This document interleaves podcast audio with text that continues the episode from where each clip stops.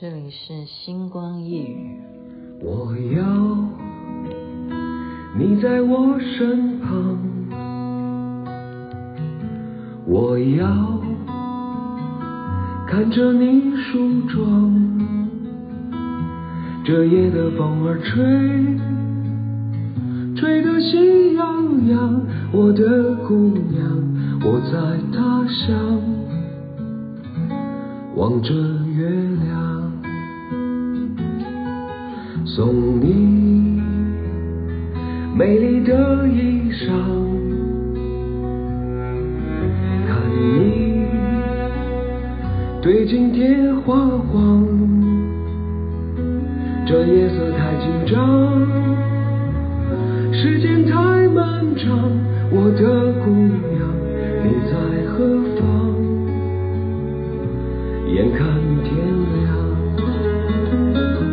都怪这夜色撩人的风光，都怪这吉他弹得太凄凉。哦，我要唱着歌，默默把你想，我的姑娘你在何方？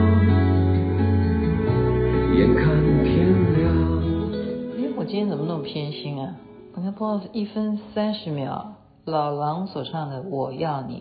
你现在听的是星光夜雨徐雅琪分享好听的歌曲给大家。如果今天大家有出门的话，或者是有看新闻的话，都知道这个台风啊，刚刚八点半是解除了台风警报，但是它今天所造成的雨量灾害呢，真的是啊，看新闻才吓到。看新闻才吓到，那么刚好刚刚看新闻说，其实不是台湾啊，你看这几次都会有这种暴雨的情况，是气候变迁的关系。全世界啊，只要一下雨，都是莫名其妙，一天之内就什么地方就变成水灾了哈。刚刚我看那个画面是希腊吧哈，那台湾呢，就是让我们看到的是有土石流啊，好，有土石流。伯爵山庄，然后我就赶快问说：“诶，住在汐止的朋友，你们有没有靠近伯爵山庄？我真的很怕，很怕有什么，呃，就是灾害啊，我们都会担心嘛。然后今天真的雨，外面雨下得很大诶，我们过马路之后是用跳的，然后跳的，然后你不过不过马路都有那种，你要说他是故意还是什么，我不知道诶，我觉得那种驾驶。”这还真的要问一些你们男生哈，如果听星光夜语的听众也是男性的话，你们怎么去剖析那种计程车驾驶？他是看到女生站在马路边，他还要特别加快速度，就你没有叫他的车的话，然后你想想看，车子在下雨天加快速度是怎么样？那个水就会溅到你身上啊，然后那那个驾驶就会很很。很高兴吗？有快感吗？我不明白哦，我就会觉得，我 我觉得点点点的各种符号都出现哈，没有了，还好还好，老娘今天是呃老娘，怎么今天想成老娘？哎呀，糟糕！雅琪妹妹呢是有准备的，所以是穿着呃高跟鞋，所以就算你让我脚丫子湿了，等一下就干了。好。刚刚是很开心啊，因为今天晚上呢，竟然看到了谁？我以为他在加拿大哈，就是我华视以前的长官杨世凡，搞不好他现在也会听星光夜语。我说怎么你在这里啊？我们今天就一起就是敬酒啊，就是诶，我没有喝酒，就大家就是互相寒暄啊，哇，又见面了哈。我们上回见面是在温哥华见面。今天没想到台风天哈，又可以见面，然后他就给我看说他刚刚才结束一个活动，然后给我看他跟谁的照片，他跟呃刘尚谦，刘尚谦，其实刘尚谦跟那个谁也很熟啊，品轩嘛，对啊，他们他们都熟吧？他刘尚谦跟他的合照哈，他说刘尚谦现在是主持人，我说真的啊。就是很多活动他都是主持人哈，今天刚好在那个张荣发基金会那边有一个展览活动吧，很多常常那边都会有特展什么的，然后他们今天的活动就是由他来主持，所以他刚刚才结束那边的活动，所以就跟他拍了一张照给我看。我说哇，帅哥哦，永远是帅，就不管他年纪多大，他还是能够保保养的这么好，就让我觉得说要拍拍手，要为他鼓掌，真的是太赞叹了。那么再谈到刚刚。自己所学哈，老师今天讲的一个选择题，其实这个选择题我觉得蛮残酷的啊，呃，但是它就是一种在考验你，在做一个人性的测试。这个选择题今天就作为节目让大家一起来选哦，就是一个火车，假如哈，它就是一个图图片嘛哈。它本来是要继续往前开的，它的轨道是往前的嘛，直的嘛。可是它又设计了另外一个可以转弯的轨道。好，往直的轨道上面呢，被绑了五个人躺在轨道上面。这个图片啊，我现在在形容这个图片。那么，如果你转弯的那个轨道，也就是你转切换，你不要去直走，你切换轨道。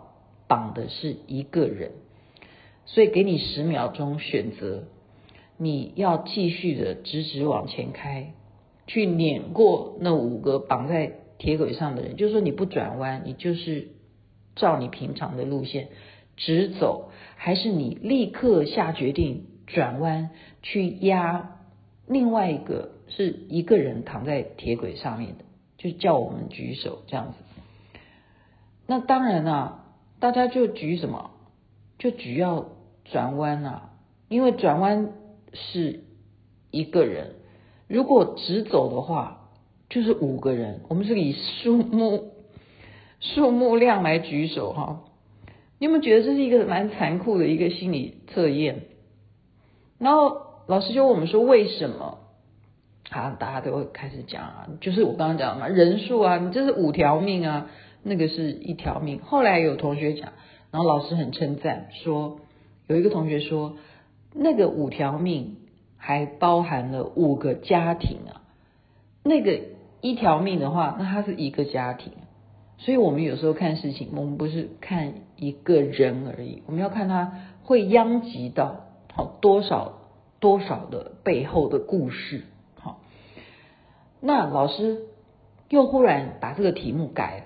他说好，刚刚大家的选择都已经看得出来，几乎哦三分之二都是选择要立刻转弯，驾驶要立刻铁道要切换转到另外一边，就是压一个人的就好了。现在如果告诉你，如果直走的话，铁轨上面绑的五个人，他们都是老人，然后左转的话，哈转弯。去压到的那一个人，他是年轻人，那请问你，你要左转吗？就是你要切换轨道吗？就问了。好，这时候呢，我不应该笑出来了。这时候就是大家举手就没有刚刚那么样踊跃说都要去，呃，应该讲刚刚就几乎都是说。要去切换嘛，对不对？去压一个人比较好啊，因为那边有五个家庭。可是竟然就是一个当听到他们都是老人的时候呢，就开始票数会多，就愿意直直的开下去，因为他们是老人，就没有价值了吗？这样大家有听得懂我在讲什么吗？就是老师把题目转换了，就是。这五条命好吗？他们年纪都大了，也就是他们跟这个年轻人比起来，你觉得司机应该要去救这五个老人，还是去救这个年轻人呢？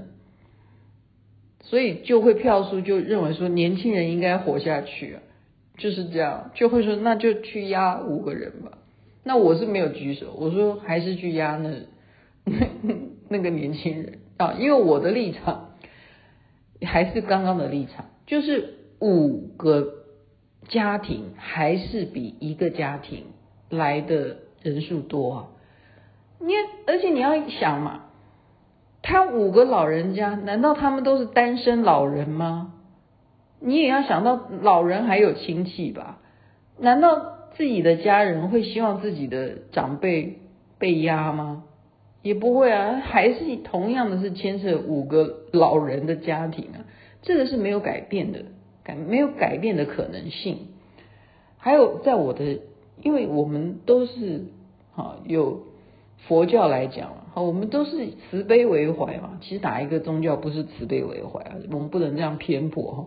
我的意思是说，你会发出于说啊，就是能救一个是一个啊，就是苦海众生是不是？你能救一个就是一个啊，你不能够说去杀多的啊，你一定要非得杀的话，你一定要减到最最少最少。好，所以今天就是有一个这样的题目来让。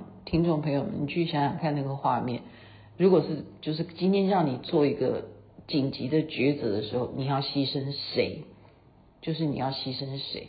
那我们也是刚刚讲到气候的变迁啊，我们同学竟然说他们公司啊，就是为了做那种啊、要讲说是那一种公益吗？就是能够让国家或者是让政府觉得你有企业也是。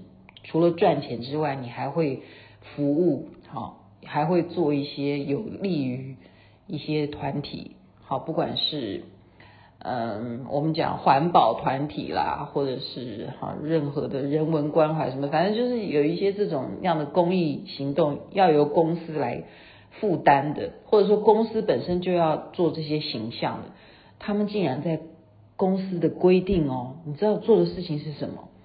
是因为。要保护这些稀有动物嘛，所以就是空拍哈，比方说是北极还是南极，我忘记了。企鹅就是这些企鹅都在改改变位置啊，因为那个气球暖化的关系嘛，所以这些研究这些动物的这些专家，他们需要知道现在的企鹅的数量已经减少多少，所以就空拍 这些照片。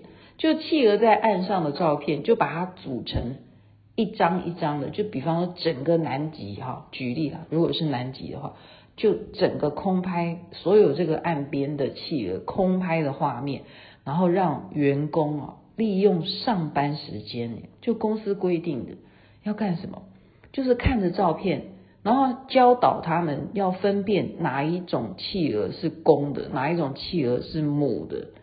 然后去数，数公的有几只，母的有几只，就是你要像做作业一样，在上班时间哦，公司规定的，因为这样子公司就可以把整个成绩单就是交给这些保护动物的单位啊，好，这样让他们了解现在的生态变成什么样子。所以我觉得真的太令我眼睛 真的好大，我说。天呐，就是土法炼钢哎，他没有办法，你懂吧？所以我们不要太仰赖机器，你还是要知道人还是很有用的，即使他是老人还是有用的，只要他能够还脑袋清醒，好像现在对不对？就算他活得很好，很健康的多的是哦，他还能数啊，你知道吗？那都还是算上班时间的工资哦，就是在那边数企鹅。一张数完了，再数下一张，然后最后就会教每一个员工都数的话，就很快啊，就可以把整个南极的企鹅，公的有多少只，母的有多少只，就数出来了。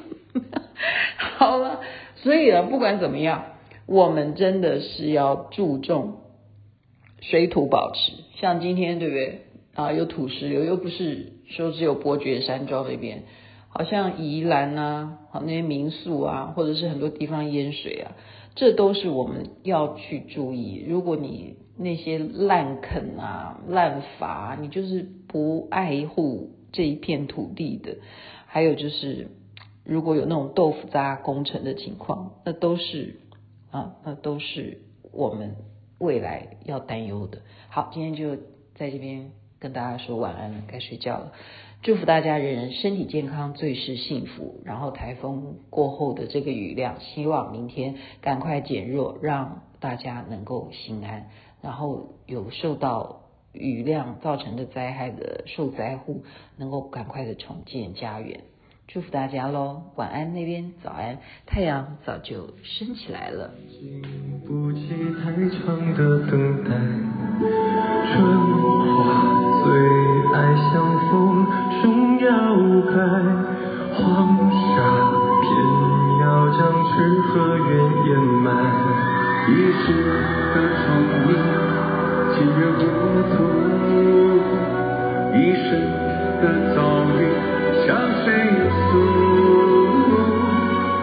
爱到不能爱，直到终须散，